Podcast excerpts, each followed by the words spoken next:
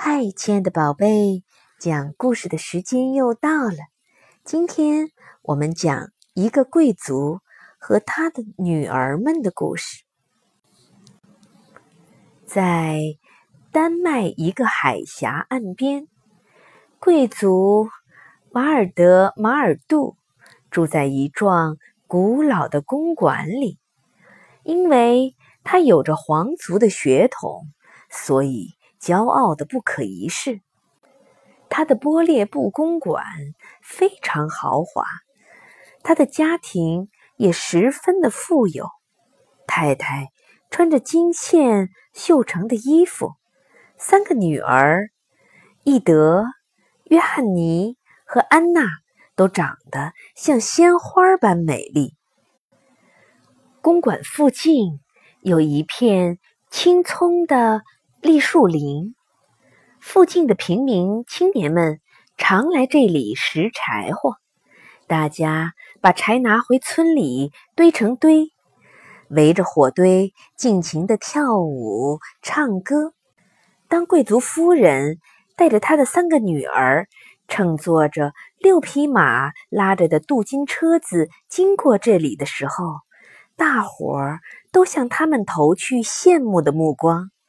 说这三个女儿，他们的意中人一定是漂亮的骑士，或者是年轻的王子。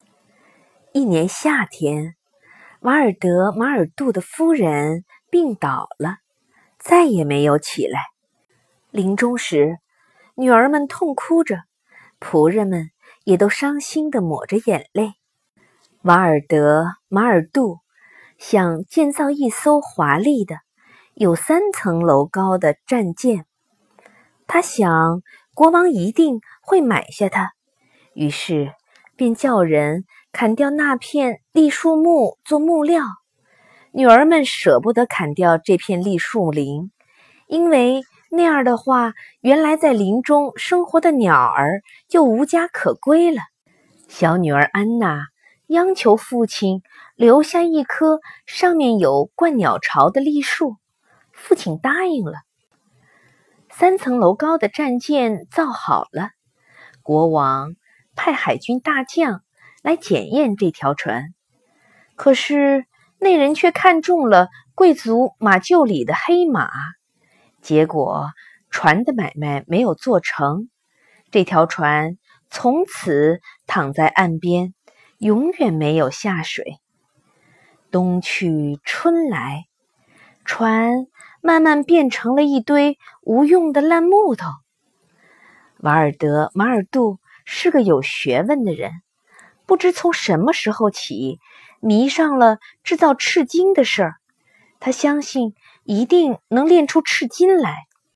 瓦尔德马尔杜把自己整天锁在房子里，房顶的烟囱上一天到晚冒着浓烟。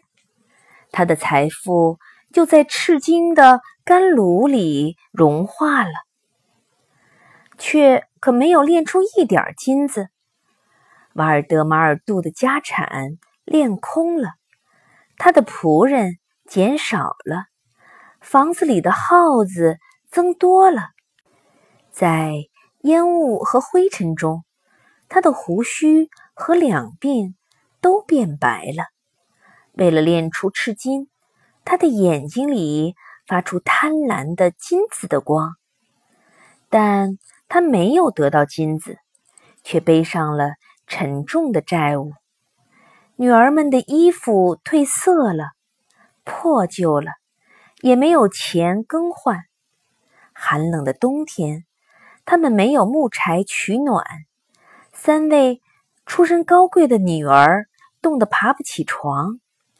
他们也缺少吃的食物，这些困难，马尔德卡尔杜都无法解决。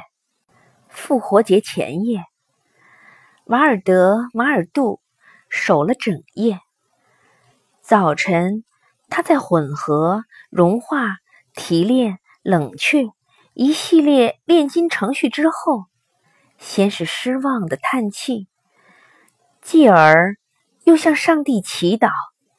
炭火映着他惨白的脸，他眼前突然泛出了红光，那是炭火映在玻璃杯上。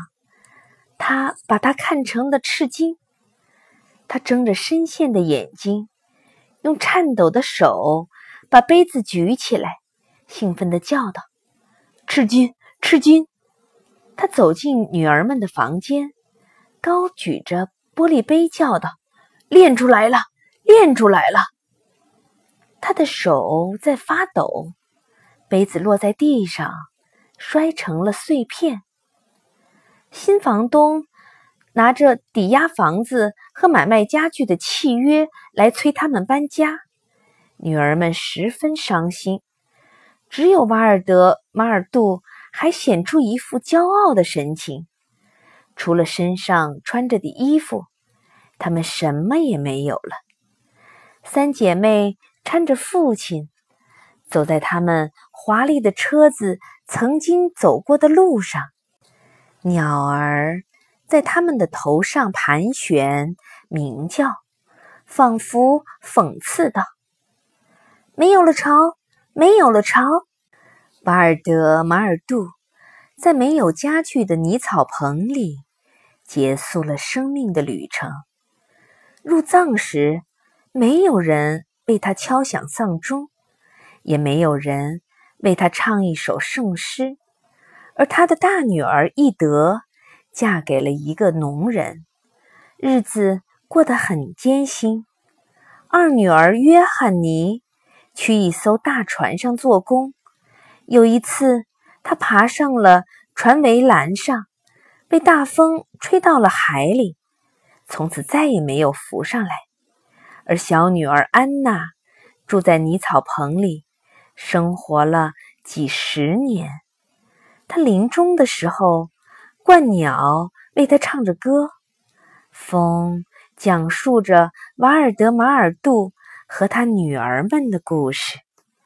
好了，亲爱的宝贝，今天我们的故事就讲完了，宝贝，再见喽。